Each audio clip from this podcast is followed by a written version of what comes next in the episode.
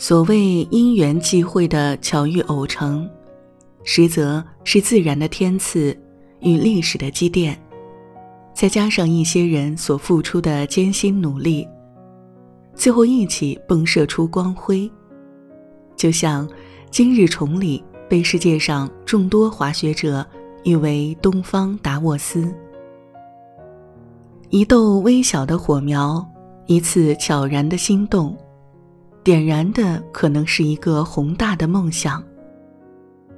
当一群人的热爱遇到一个国家的鼎盛发展，个体的愿望实现上升为国家愿望的实现。就像痴迷滑雪的人遇到崇礼，崇礼遇到了冬奥。山河无恙，初心未改。